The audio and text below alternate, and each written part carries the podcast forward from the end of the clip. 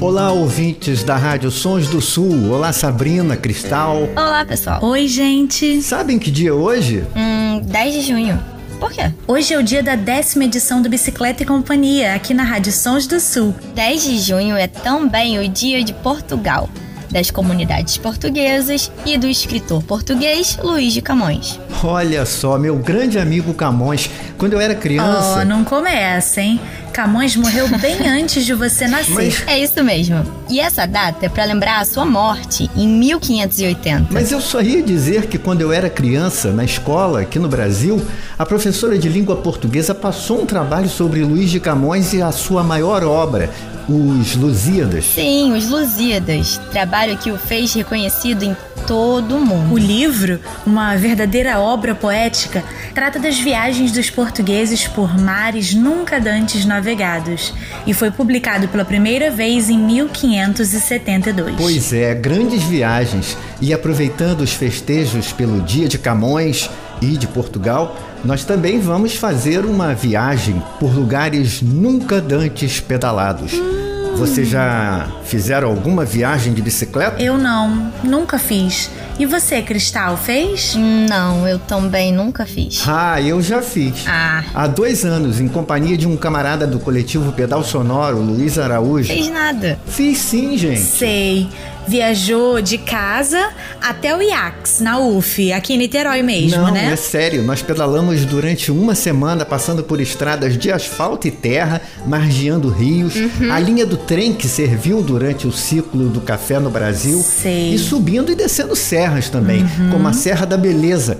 No caminho para Conservatória. Nós saímos de Bar do Piraí, cruzamos Vassoura, Valença, Rio Preto e várias pequenas cidades do sul de Minas. Hum, tá bem. Foi muito legal. Mas e aqui no rádio? Como que a gente vai cicloviajar? Bom, no rádio a gente vai ter que fechar os olhos e imaginar. Nada mais gostoso que viajar. Mesmo quando a gente não sai do chão. Só depende de você, da sua imaginação. E para ajudar a gente, convidamos Raíssa Barros, uma cicloviajante que decidiu pegar a bicicleta e sair por aí. Hoje tá um dia bem legal, tá fazendo uma temperatura boa. Então a gente aproveita, né? Porque nem sempre tá assim. E pô, eu tô felizaça, porque hoje eu fiz duas novas amizades aqui. E é assim que vai acontecendo. A gente vai viajando, vai pedalando, vai fazendo amizade. E isso é muito gratificante, sabe? Pra quem tá de passagem no lugar. Nossa, eu li sobre ela. Saiu até uma reportagem na TV. Uma ciclista de Macapá que. Ah, sim, Sabrina. Mas ela saiu de São Paulo com a bike e tinha o objetivo de percorrer parte do Brasil e da América do Sul até a Colômbia. Pois é. Mas a pandemia fez ela parar em Joinville, em Santa Catarina. Mesmo assim, foram quatro meses pedalando e colecionando histórias e amigos no meio do caminho. Ela vai contar pra gente como isso aconteceu. Então deixa eu me arrumar aqui na garupa da Raíssa e vambora. Calma, calma, eu também vou nessa, hein? Chega um pouquinho pra lá, Cristal. Deixa uma pontinha aí pra mim também, vai. Devagar, gente, calma. Nessa bike cabe muita gente, principalmente você, ouvinte. Partiu. Pedala aí, Raíssa!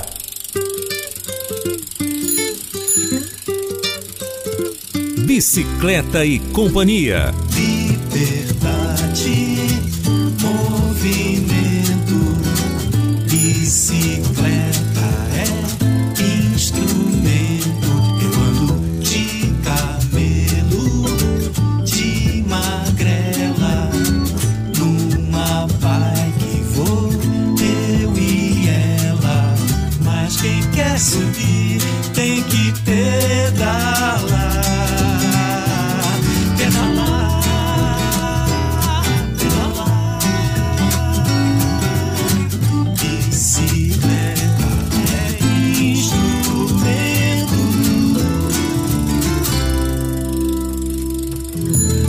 esqueci de avisar, por conta dessa viagem mais longa, nós pedimos permissão ao Vitor Silva e à Conceição da Rádio Sons do Sul para estender essa edição do Bicicleta e Companhia. Hoje nós vamos ter uma hora de programa. O Bicicleta e Companhia é um projeto pela mobilidade ativa e a humanização das cidades.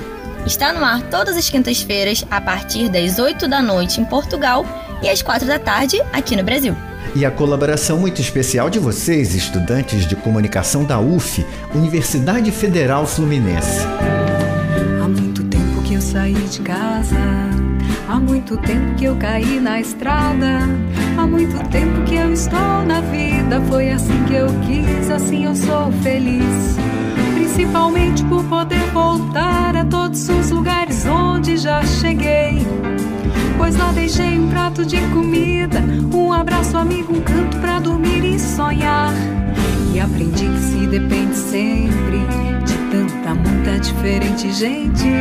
Toda pessoa sempre é as marcas das lições diárias de outras tantas pessoas. Raíssa Barros tem 34 anos, é bióloga formada pela Universidade Federal do Amapá e ciclista por paixão. Com certeza. Foi tricampeã amapaense de mountain bike. É, já tive meus dias de glória. E em homenagem ao grupo de ciclismo que participava lá na capital, em Macapá, ela batizou essa cicloviagem de Expedição Fronteira. Então, essa ideia veio a partir de tudo que aconteceu na minha vida.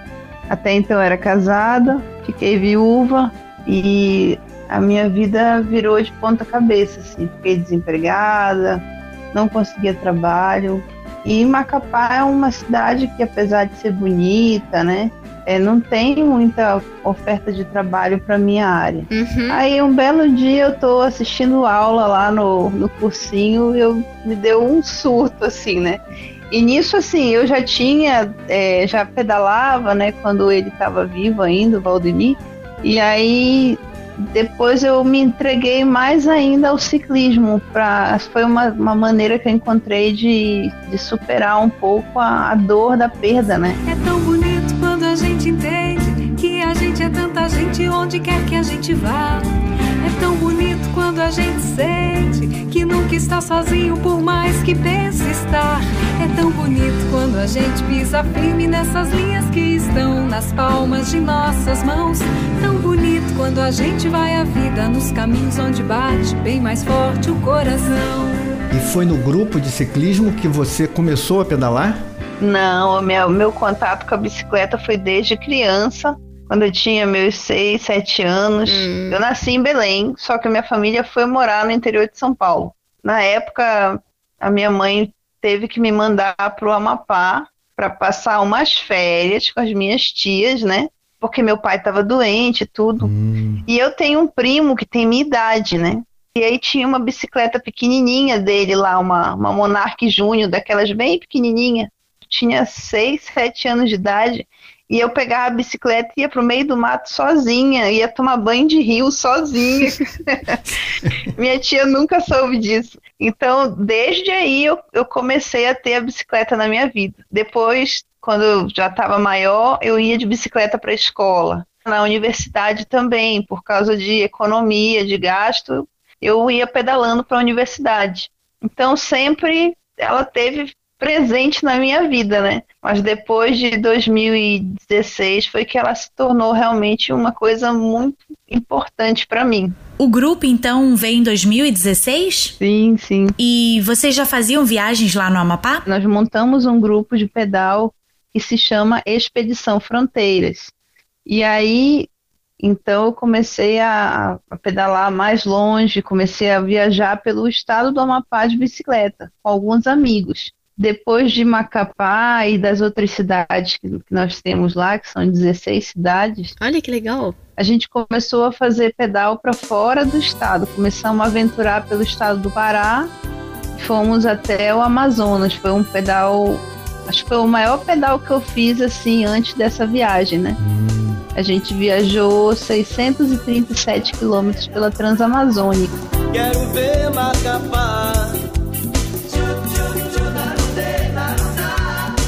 Quero ver Macapá.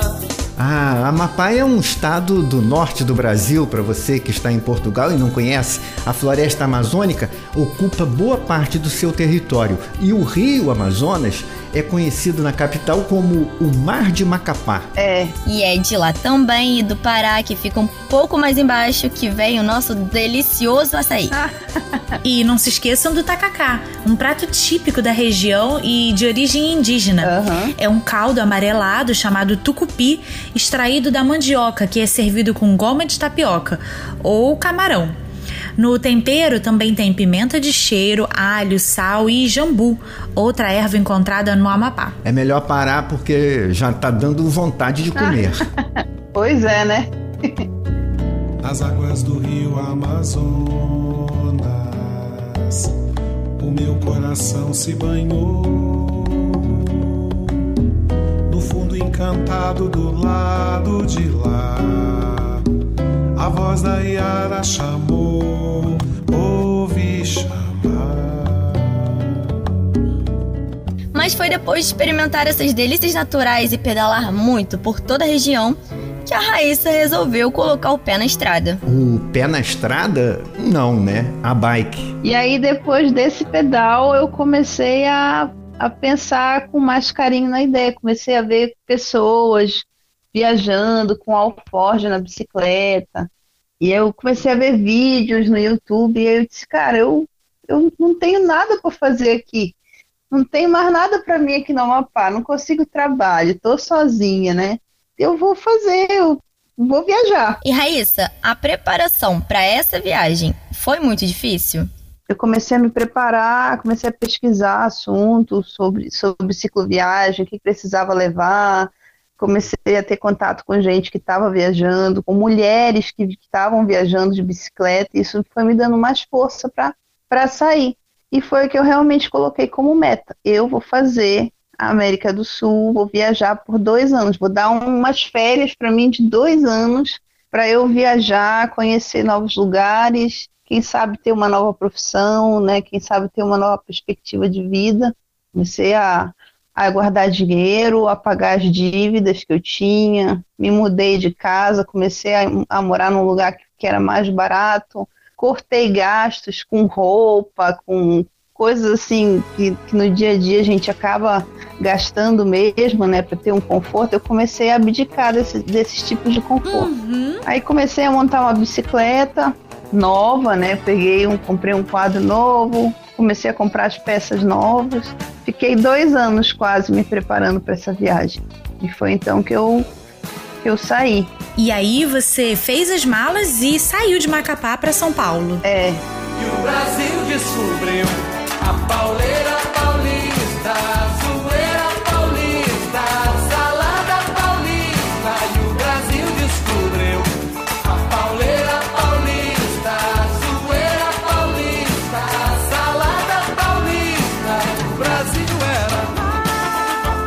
que São Paulo? Então, em São Paulo era onde eu tinha mais possibilidade de encontrar os materiais que eu precisava para viajar. E as coisas que eu queria eram bem específicas. Então, por exemplo, precisava de um saco de dormir bom, uma barraca boa. E, inclusive, no interior de São Paulo, tem uma parte da minha família que eu não via há 26 anos. Eu saí de lá, de Presidente Prudente, com seis anos de idade e nunca mais voltei. Então tinha parente lá, né? Alguns tios, primos, inclusive primos que eu nem conhecia. Aí lá eu participei de alguns eventos de ciclismo também, conheci alguns ícones, né, desse meio de cicloviagem, Olinto, Rafaela, que tem guia de cicloviagem. Conheci o Israel Kaufman, que era um cicloviajante que eu já seguia há algum tempo. A Carol Emboava, que foi uma das primeiras mulheres brasileiras a fazer a América do Sul. E aí eu fui fazendo uma listinha de todos os lugares que eu queria conhecer, porque assim, no sul do Brasil também eu não conhecia nada. Eu disse, então eu vou começar de São Paulo e vou descer para o sul, de bicicleta, né? Então, assim, foi muito legal. O tempo que eu passei em São Paulo, eu fiquei uns dois meses lá me preparando para sair.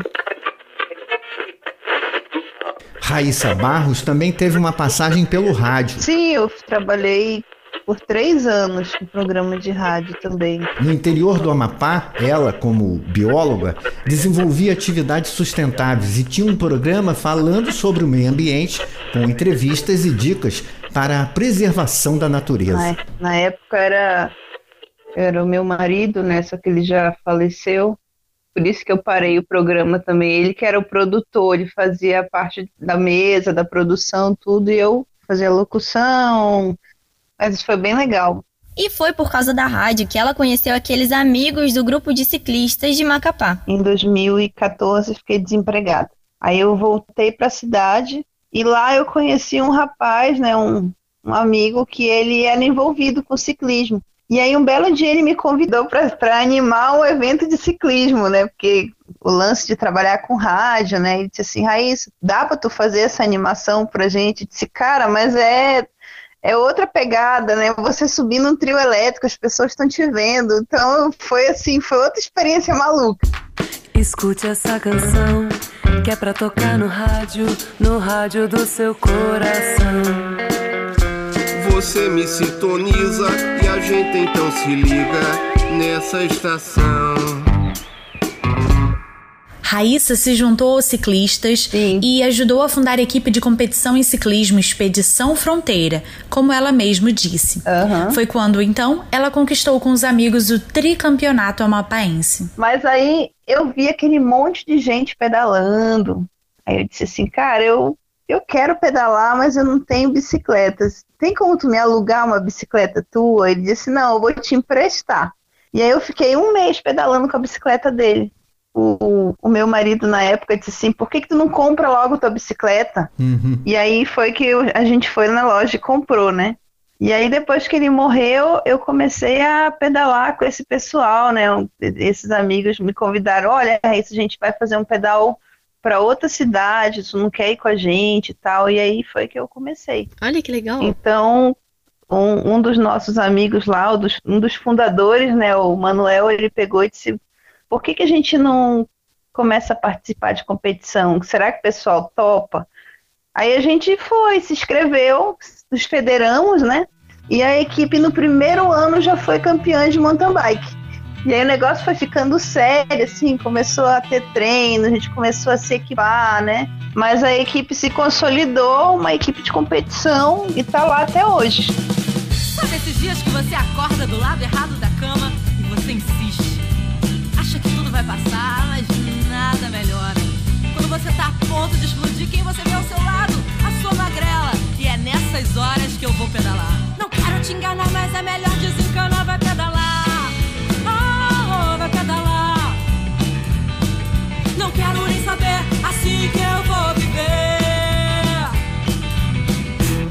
Após um tempo, Raíssa despertou novamente para as viagens que o grupo promovia e que, por causa dos treinos e competições, acabaram ficando meio que de lado.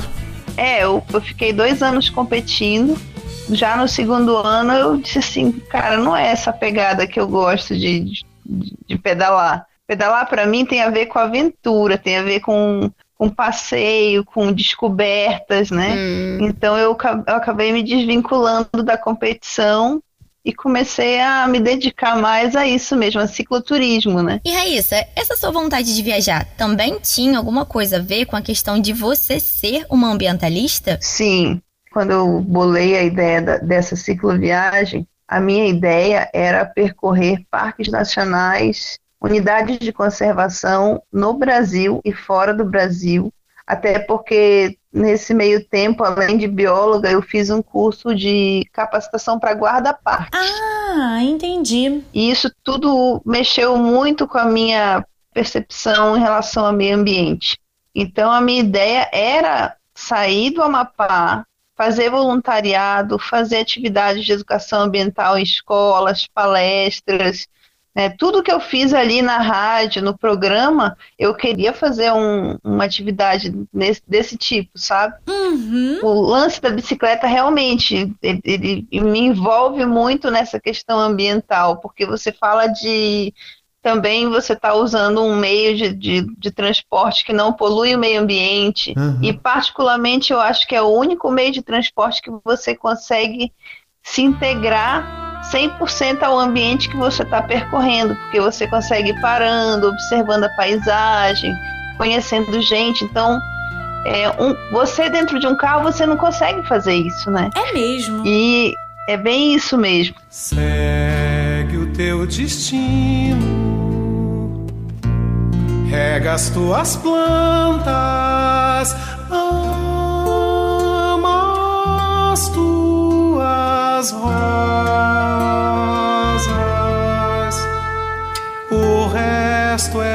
sombra de árvores alheias. A realidade sempre é mais ou menos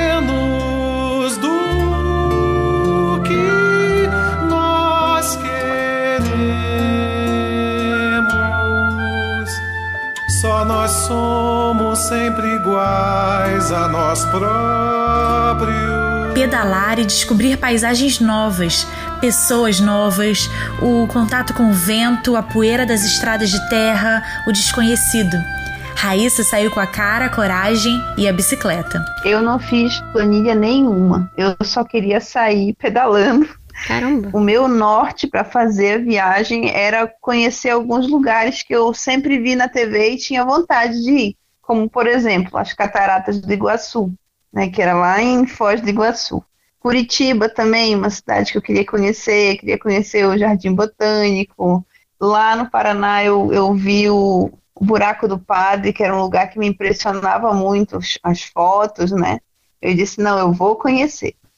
Então, assim, o que eu viajei de fato foram quatro meses entre São Paulo, Paraná e Santa Catarina. Quando começou a pandemia, eu tive que ficar aqui em Joinville só que eu não tinha muita coisa para fazer, então eu pegava a bicicleta e viajava aqui pelo, pelo estado mesmo. Conheci várias cidades aqui. Olha, eu estou surpresa com tanta coragem. Uhum. Em nenhum momento você sentiu medo? Sim, no início dá um pouco de medo, até pelo fato de ser mulher, né? Pois é. Você fica com aquele receio. Eu acho que o maior receio de uma mulher sozinha é de, dela ser assediada, dela ser estuprada. Então, eu ficava um pouco com esse receio. Só que lá em São Paulo, conversando com tantas mulheres que pedalavam sozinhas, né, que viajavam de bicicleta, eu comecei a perceber que não era tão realmente assustador, tão perigoso como as pessoas acham que é.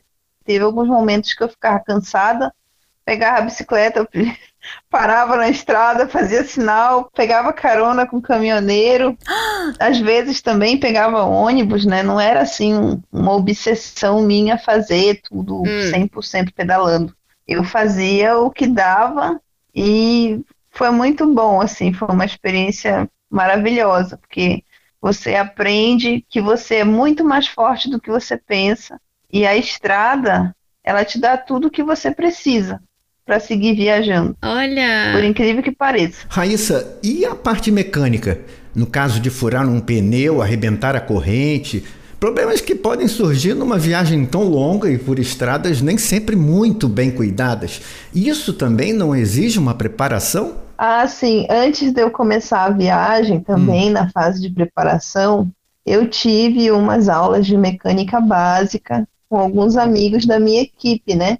que mexem, que são mecânicos mesmo de, de bicicleta.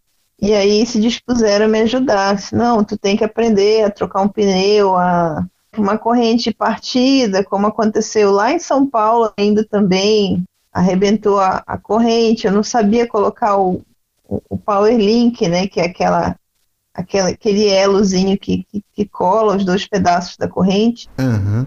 É, mas isso tudo eu aprendi nessas aulas e, e assim, pelo menos o básico, né? Trocar a pastilha de freio, lavar a relação da bicicleta, que é uma coisa muito importante. Eu sempre tinha que estar tá lavando a corrente com sabão e com escovinha, né? Então tinha todo aquele cuidado. Sei, sei. Pelo menos o básico, né? A única coisa que eu realmente não sabia mexer era no câmbio, ajustar o câmbio para a marcha passar direitinho, mas Acho que o resto eu até consegui me virar bem. Nós vimos um vídeo no seu canal do YouTube, o Expedição Fronteira, e você parecia bastante preocupada. Quebrou uma peça da bike ali e você estava bem aflita. Com certeza. Câmbio, gancheira, tudo pro espaço, ó. Foi-se. E agora eu não sei o que fazer. Tô no meio do nada. Não tem sinal de telefone. tá só lama aqui. é, meus amigos. É isso aí. Meu Deus. Quando eu saí do Turvo, eu estava indo para Prudentópolis. Eu queria conhecer uma cachoeira que eu tinha visto, que era o Salto São Francisco, que é a maior cachoeira que tem ali naquela região. São quase 200 metros de queda, né? E passei por uma terra indígena também ali. E aí, no meio do caminho, eu estava já né, nessa estradinha de chão, tinha muita lama, Sim. então começou a agarrar muita lama nas rodas, no, no pneu da bicicleta. A minha bicicleta quebrou, quebrou o câmbio traseiro, e ali eu fiquei assim um pouco nervosa, né? Disse, cara, e agora? Eu tô no meio do nada, não tinha internet, não tinha como mandar uma mensagem pedindo socorro. Eu não conseguia mover a bicicleta para frente nem para trás, porque ela estava primeiro carregada, né, com peso, e estava com muita lama nas rodas com medo de passar uma onça. de passar uma onça, de alguém me atacar ali. E aí, uns cinco minutos depois, aparece um abençoado lá com um caminhão. Aí pedi carona, né? E ele me levou para uma vilazinha mais próxima que tinha ali. E ali eu consegui uma segunda carona para chegar até uma cidade que eu pudesse consertar a bicicleta, né? Olha, eu falei aqui, nem a Sabrina nem a Cristal levaram muita fé sobre uma cicloviagem que eu fiz, mas muito mais simples do que essa que você uhum. fez. Nada comparado à sua coragem. Eu estava com um amigo e em sete dias nós percorremos várias cidades entre Barra do Piraí e o sul de Minas Gerais. Entendi. A gente terminou essa viagem em Conservatório, uma cidadezinha linda. Mas vou te dizer, a gente teve que subir uma serra chamada Serra da Beleza. e foi um desafio. Parecia que nunca terminava. Olha, sinceramente, a maior dificuldade que eu tive foi de subir as ladeiras. assim, tinha horas que eu tinha vontade de jogar a bicicleta e dizer assim, por que, que eu tô aqui? O que, que eu tô fazendo aqui? Porque eu nunca tinha subido serra, assim. Lá no Paraná, tinha hora que me dava um, um, desespero, assim, mas, mas foi só. Eu acho que a maior dificuldade para mim foi essa, porque de resto, sempre tinha alguém que me ajudava no caminho. E a estrada, Raíssa? As rodovias especificamente? Com carros e caminhões? Não te dava medo, não? Teve uma, uma vez que eu estava saindo de Guarapuava uhum. e aí eu decidi subir até a cidade do Turvo, uma cidade pequenininha, e menino, eu peguei uma estrada que não tinha acostamento. Difícil. Então, assim, é um, um, foi uma das dificuldades também. Pegar as estradas do Paraná, só as principais rodovias têm acostamento. Sim. As estaduais, elas não têm. Então, para uma pessoa que está viajando com peso, é, é, bem difícil, assim, o carro passa tirando o fino de você. Raíssa, e para quem está nos ouvindo agora e pensa em fazer uma cicloviagem, o que, que ele precisa pensar? Quando você fala disso para as pessoas, todo mundo te chama de louco. Ah, não vai dar certo, tu vai ser assaltado, é muito perigoso, correr muitos riscos na estrada e tal. Então, acho que o primeiro passo é você se isolar desses pensamentos, senão você já desiste por aí. Sim. Segundo, é você se planejar um pouquinho, é tirar um tempo para você organizar a sua vida. Você não pode deixar seus problemas para trás. Você tem que resolver seus problemas para você sair de cabeça fria. E acho que a terceira coisa é você investir se a tua viagem é uma viagem que você quer economizar, você vai ter que investir num equipamento para você dormir, para você comer, né?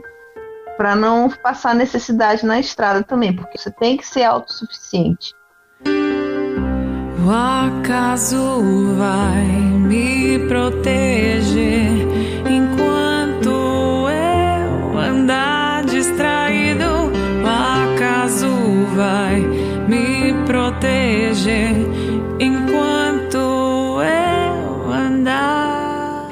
gosta de pedalar e já sentiu o prazer de estar na estrada livre, sabe que isso traz uma sensação muito boa. Tem dificuldades, é claro, mas eu tenho certeza que você encontrou muita gente desconhecida, então, mas com muita solidariedade, não? Várias vezes é, eu fui ajudada por pessoas, eu estava na estrada, alguém parava para me dar água ou para me dar comida. Né? Uhum. E eu ficava com muito medo, às vezes eu, eu tava indo assim, aí eu via que, que parava um carro na frente. E eu ficava pensando, meu Deus, o que, que essa pessoa vai fazer comigo? Pois é. Então eu sempre ia assim com um pouquinho de medo. Uma vez eu tava com fome, tava assim, meio-dia eu tava pedalando. Aí passou um, um, cara por mim, né? Encostou o carro e disse: Bom dia, moço, você já almoçou?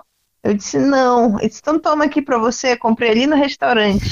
eu abri, era uma marmita cheia de churrasco, com feijoada. Olha que legal. Ainda tinha uma latinha de coca, bem geladinha para acompanhar. Cara, mas eu fiquei muito agradecida, assim. O acaso vai me proteger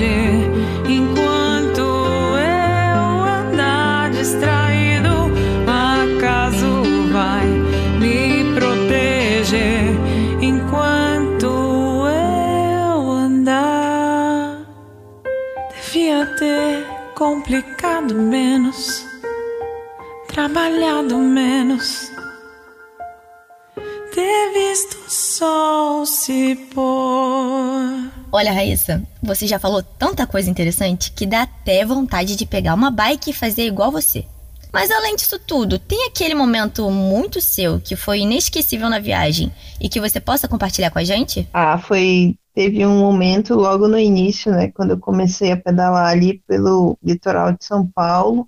Eu tava pedalando com o Luiz, que é, que é um amigo meu, cicloviajante, que estava comigo, né? e a gente subiu uma serra e quebrou o bagageiro de trás, né, da bicicleta. Então eu, eu tive que tirar uma parte do peso ele levou e a outra parte eu estava levando na, bagageiro da frente.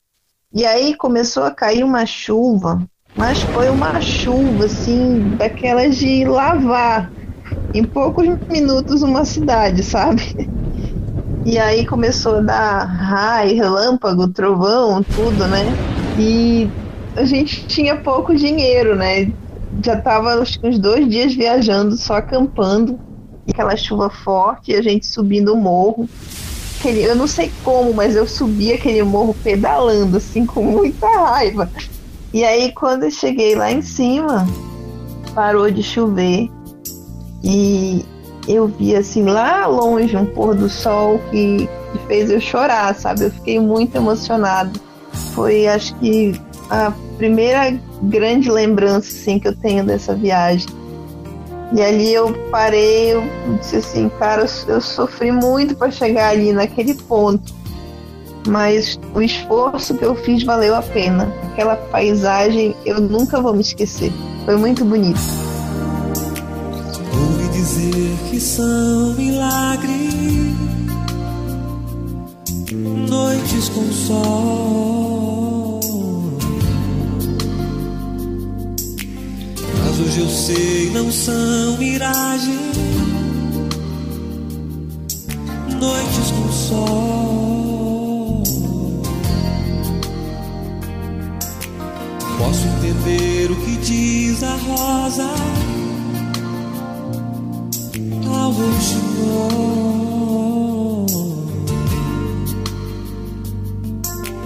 Peço um amor que me conceda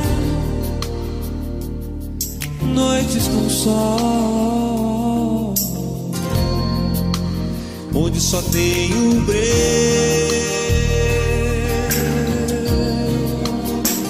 Deixa o sol entrar.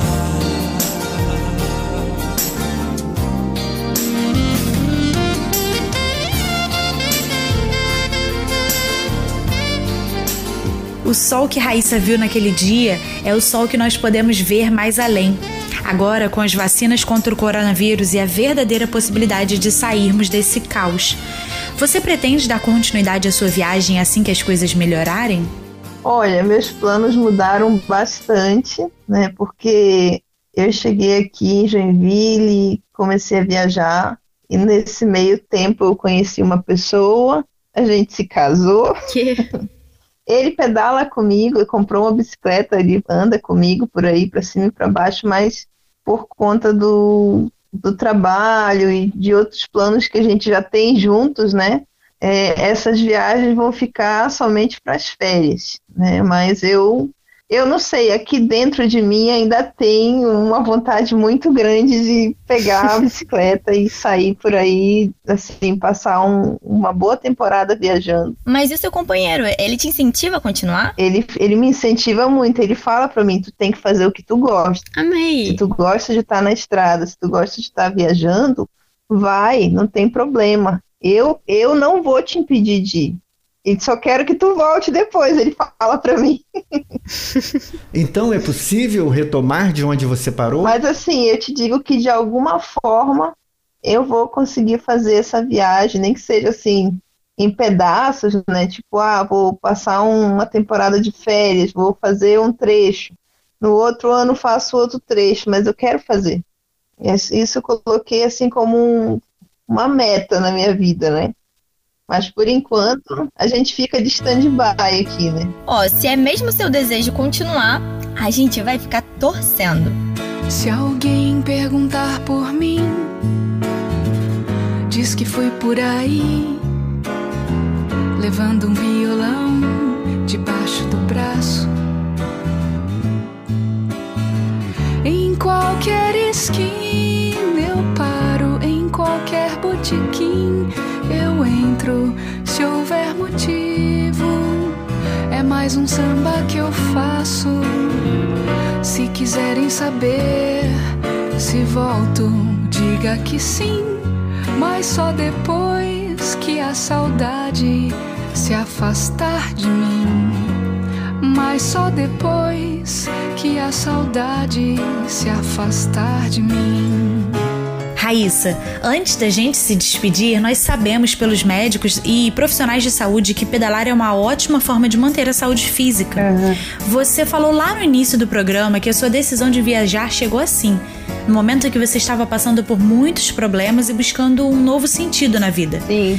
A bicicleta levou você até o que você buscava? Nossa, é maravilhosa. A bicicleta, ela me tirou de um estágio de depressão profunda. Isso aí foi, foi um fato na minha vida também. Eu, eu cheguei a, a tentar me suicidar em um dado momento da minha depressão.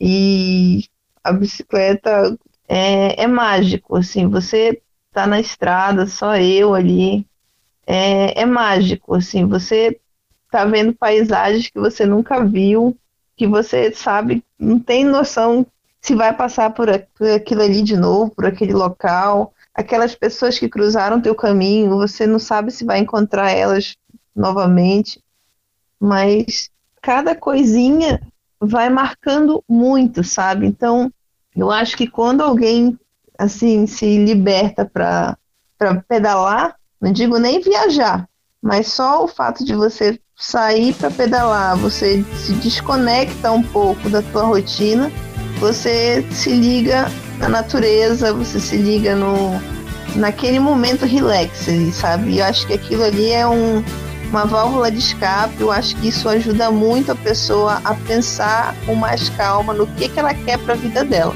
Então é sim uma terapia maravilhosa. É bike terapia. Muitos temores nascem do cansaço e da solidão. Descompasso desperdício. Há tempos sonho, não me lembro, não me lembro. Os sonhos vêm, os sonhos vão, o resto é. Poxa, Raíssa, muito legal essa história. Parabéns! É verdade, temos certeza que conhecer a sua experiência vai encorajar outras pessoas. Tá bom, eu também quero agradecer. Muito obrigada pelo espaço. Foi muito legal, é sempre bom compartilhar um pouco dessa vivência, né? Apesar de ter sido um tempo pequeno para o que eu queria fazer, mas para mim foi muito significativo essa viagem.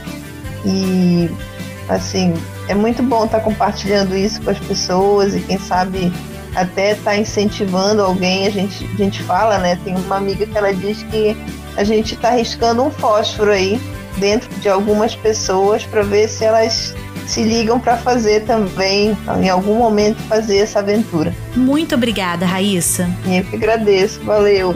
Tchau, tchau.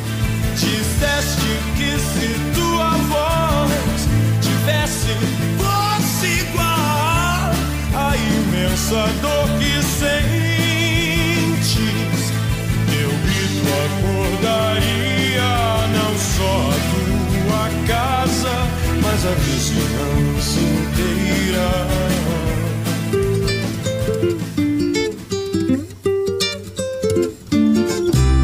Bicicleta e Companhia. Bicicleta é instrumento.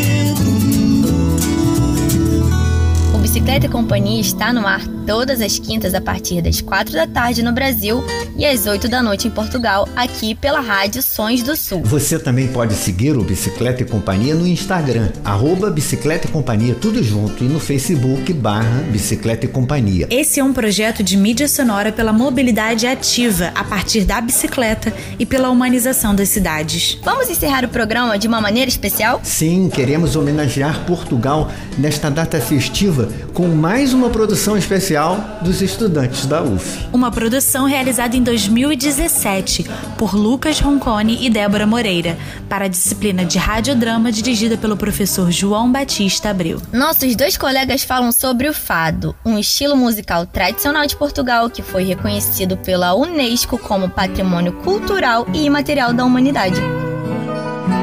O século era o XIX, e das ruas lisboetas se ouvia um som diferente. Era a junção de vozes com viola e guitarra. Do alto de Alfama ecoou um ritmo que se pôde ouvir até mesmo na Torre de Belém. Os azulejos do bairro da Graça tremeram com as primeiras notas, e os versos foram passeando pelas ladeiras da capital. Lisboa apresentava ao mundo aquela que se tornaria a música clássica de Portugal. Com uma golada de vinho, dava boas-vindas ao fado. Fado. Queria te convidar para fazer uma viagem. Pra onde? Para Lisboa. Ah, eu já conheço. É uma Lisboa diferente da que você está acostumada. Quero te levar para conhecer a capital na época da monarquia, no surgimento do fado. Lá no século XIX? É, isso. Você topa? Topar eu topo, mas com qual dinheiro? Eu não tenho nem mala. Deixa as malas pra lá, Dé. Fecha os olhos e vem comigo.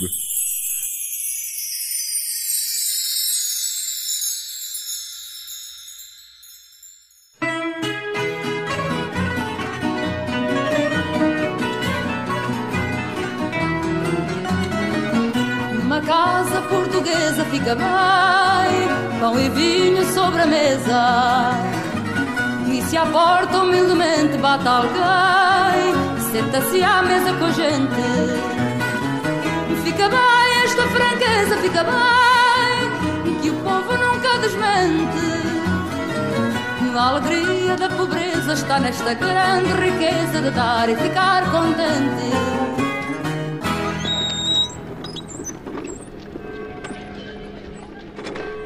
Lucas, onde nós estamos?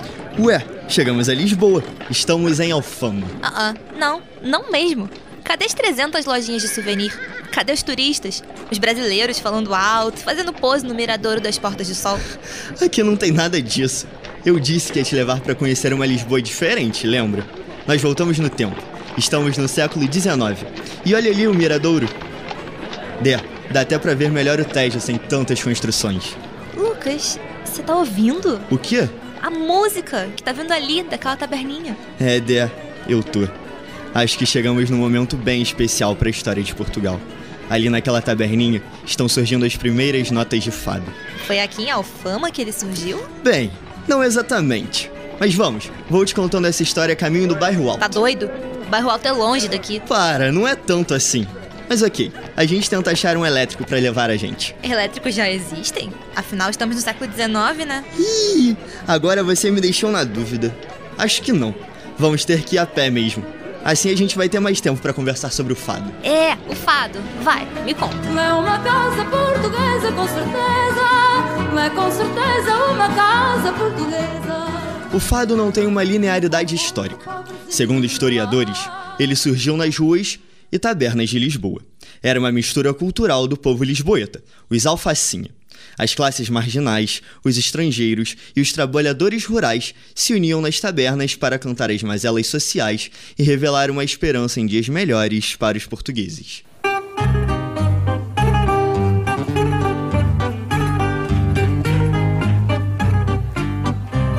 Lisboa, menina e moça, menina, da luz que os meus olhos veem. Seios são as colinas, marina, pregão que me traz a porta ternura. Ei, Lucas, será que a gente encontra um fino baratinho pra beber? Você acha mesmo que a gente vai achar cerveja num copinho de plástico aqui no século XIX? Ué, é bairro alto. Absurdo não ter cerveja. Claro que deve ter cerveja. A gente pode ter voltado no tempo, mas nem tanto. Olha em volta, o bairro alto tá bem parecido. Só menos barulhento do que o normal. Presta atenção ali dentro. Uma galera com o rosto pintado e aqueles ali com o bloquinho na mão. Ah, esses são jornalistas, né? Certeza. Bairro alto e jornalista tem tudo a ver. O povo pra gostar de ambiente boêmio. Olha aqui, essa plaquinha no prédio. Diário de Notícias. Caramba! Será que esse foi o primeiro prédio do diário? Provável. Mas, Lucas, você tava me dizendo que quem começou a cantar o fado era uma galera das classes populares. Como é que ele se tornou um clássico português? Ah, a história continua. Você conhece aquela região no Castelo de São Jorge? Sim, conheço. Que tem ela. No final do século XIX, o fado começou a ganhar popularidade nas vielas dos bairros tradicionais da cidade. Ele se espalhou por Alfama, Bairro Alto e a antiga freguesia do Castelo. A freguesia era frequentada por fidalgos e cavalheiros. Os nobres se encantaram com a melodia do fado e a junção de voz, viola e guitarra portuguesa. Eles decidiram levar a música para os salões aristocráticos. Assim, o fado se infiltrou pela elite lisboeta. Com o início do século XX e a radiodifusão, o mais novo ritmo português ganhou maior público e atravessou a fronteira de Lisboa para outras regiões do país. Que delícia de cerveja. Nossa, muito boa mesmo. A Itaipava precisa fazer um estudo de campo aqui no século XIX. Concordo muito. Mas, Lucas, eu tô com uma dúvida. Se o fado foi para além de Lisboa, por que ainda estamos aqui? Ótima pergunta. Quer continuar a viagem? Já que estamos aqui, né? Vambora. Qual a próxima parada? A próxima parada você vai saber já já. O século é o 20. Vem, larga essa cerveja. Vamos para a estação pegar o comboio.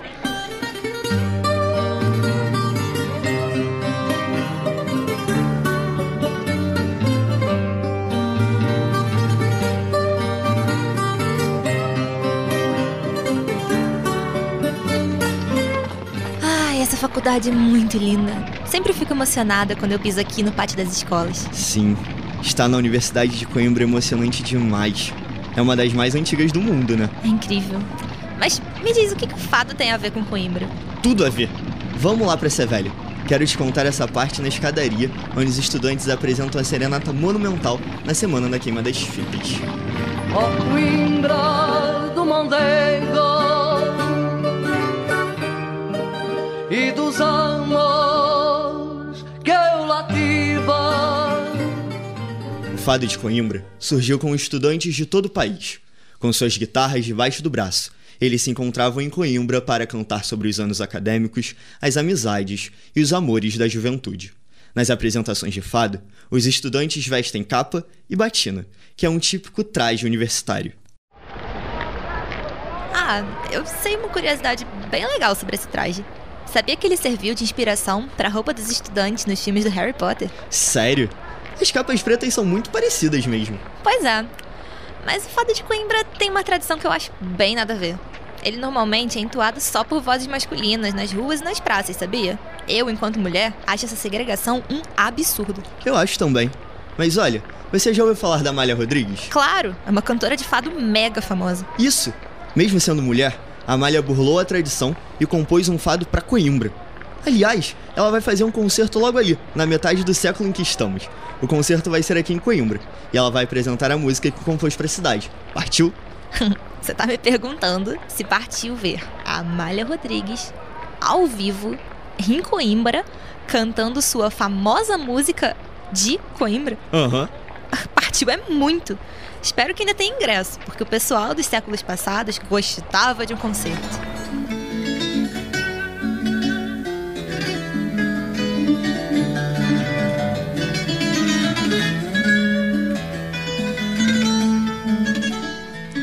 É na Lisboa de 1920 que nasce Amália Rodrigues, o nome mais importante do fado português.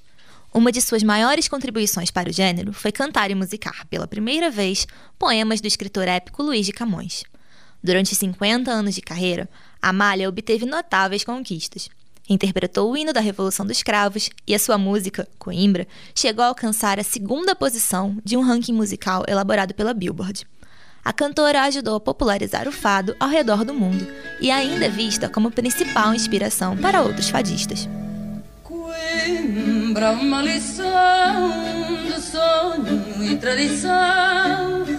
O lento é uma canção e a lua faculdade. O livro é uma mulher, só passa quem souber e aprende-se a dizer. Coimbra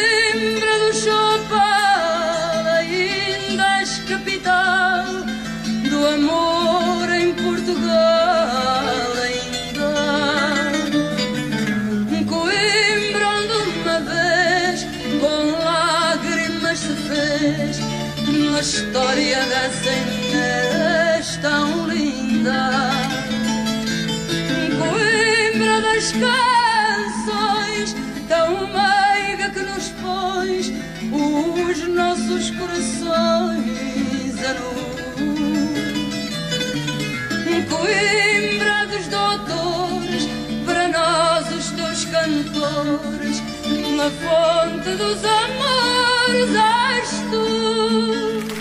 Ai, ela é incrível. Agora eu entendo ainda mais porque todos idolatram a Amália. Olha ao redor. O fado e a Amália realmente conseguem despertar várias emoções em cada um. Tem até gente chorando.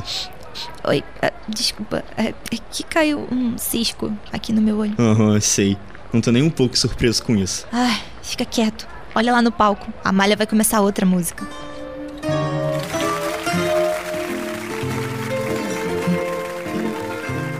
Durante muito tempo, os fadistas cantaram o sofrimento, o destino, a cidade e o saudosismo do passado e de amores perdidos. Por esses motivos, o fado é considerado uma música triste, mas que enaltece a força do povo português. Povo que lavas no rio, que talhas com teu machado as tábuas do meu caixão. Há de haver quem compre o teu chão sagrado, mas a tua vida não.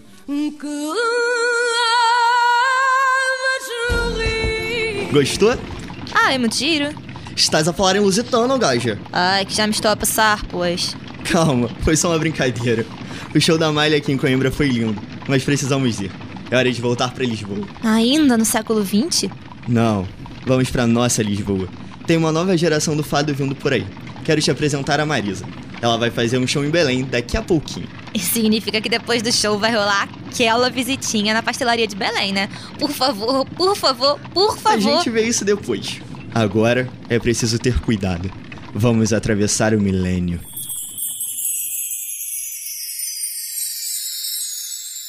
O fado já atravessou dois séculos e se consagrou como a música tradicional portuguesa. Nos últimos tempos, vem ganhando novas roupagens nas vozes de jovens artistas.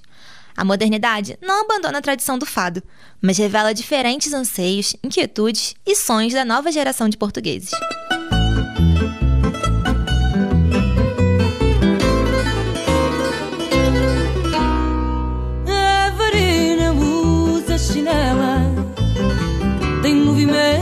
De gata na canastra, a caravela. Marisa é um dos destaques dessa nova geração do fado. Ela nasceu em Moçambique e começou sua trajetória musical imersa em diferentes estilos, como gospel, soul e jazz, mas foi influenciada pelo pai a cantar o fado. Ao longo da carreira, a fadista interpretou diversos sucessos de Amália Rodrigues, mas com uma leitura tão pessoal que afastava de ser qualquer sugestão de cópia ou plágio. Marisa se apropriou das raízes da cultura moçambicana e se transformou em uma artista universal, capaz de se revelar ao mundo sem perder a consciência da identidade. Não me canso de dizer, aqui é um dos meus lugares favoritos de Lisboa. Sim, sente esse cheirinho. E olha, esses azulejos azul e branco. Tem a cara de Portugal. Mas me diz aí, quantos pastéis você vai querer? Cinco e um abatanado. Cinco? Aham, uhum, sou fissurado em pastel de nata. Ah, vou te acompanhar então. Aproveito para dizer que vou pagar a conta em agradecimento a essa viagem maravilhosa. Ah, não precisa. Foi um prazer ter a sua companhia. E esse show da Marisa, que demais, né? Muito demais. Essa nova geração do fado tá com tudo. Estão trazendo novidades lindas pra música. É o que dizem por aí, né? O verdadeiro fado nunca é um meio para ganhar a vida. Ele é sempre uma expressão da alma. E nisso, os fadistas arrasam. Ai, olha, o que tá chegando? Opa! Olha essa maciez misturada com a crocância e esse creme de nata, impossível resistir. Vai, me passa a canela? Claro! Ah, aliás, deixa eu te perguntar uma coisa. Quando é a próxima viagem? Não sei. Talvez a Espanha e o Flamengo. Vou pensar. A Espanha, por favor. Aí a gente termina comendo uma paella e bebendo sangria.